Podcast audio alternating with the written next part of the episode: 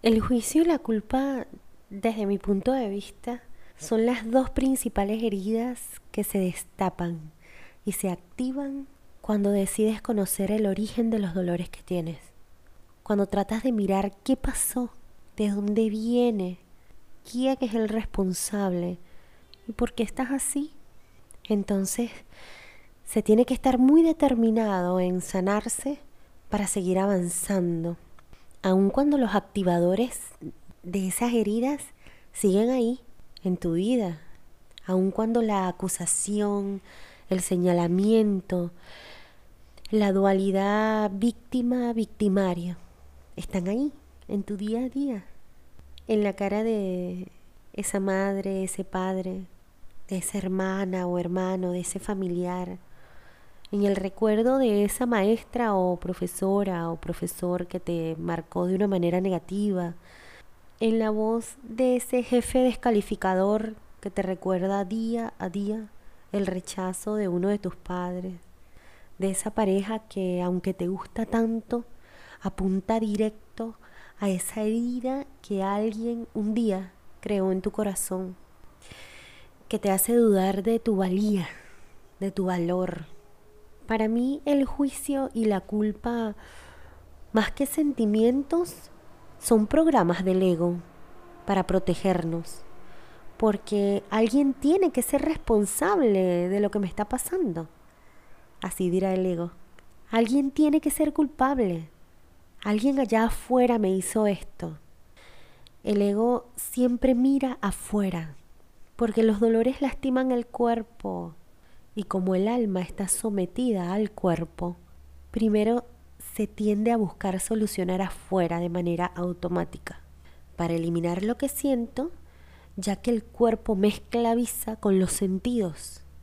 Entonces primero los, los atiendo a ellos. ¿Cómo me esclaviza a través de los sentidos? Diciéndome lo que me gusta y lo que no me gusta. Lo que me gusta escuchar y lo que no me gusta escuchar. Lo que me gusta ver y lo que no me gusta ver lo que me gusta decir y lo que no me gusta decir, lo que me gusta sentir, lo que se me hace cómodo sentir y lo que no me se hace cómodo sentir. Ya si se sigue sostenido en determinación de sanar, es que se desarrolla la conciencia de buscar y mirar adentro. Se conecta con el perdón, se amplía los puntos de vista, se suaviza el juicio, se abre la puerta a la consideración, a la empatía, se debilita la culpa, porque se da poder al alma que vive en nuestro cuerpo. Se le da voz a ella, se le da escucha, y ella, a diferencia del cuerpo, es paciente. Ella te muestra quién eres en realidad, te enseña cómo es tu vasija, tu luz verdadera, y es tan sutil tan impalpable y totalmente libre que no te presiona como lo hace el cuerpo, no te exige inmediatos, el cuerpo te insiste volver a él, el alma te espera en su centro, cada que desees volver a ti, ahí adentro.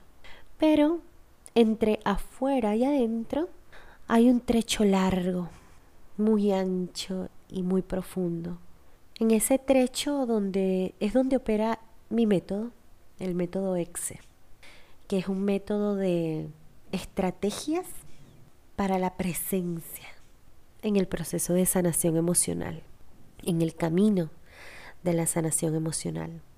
Son estrategias que te ayudan a sostener el proceso de transformación del ser para instalar como un hábito la nueva programación que te hará experimentar la libertad, la tranquilidad en tu día a día, en tu propia carne, recordando realmente el valor de tu alma. ¿Y tú? ¿Qué puntos de vista manejas sobre el juicio y la culpa?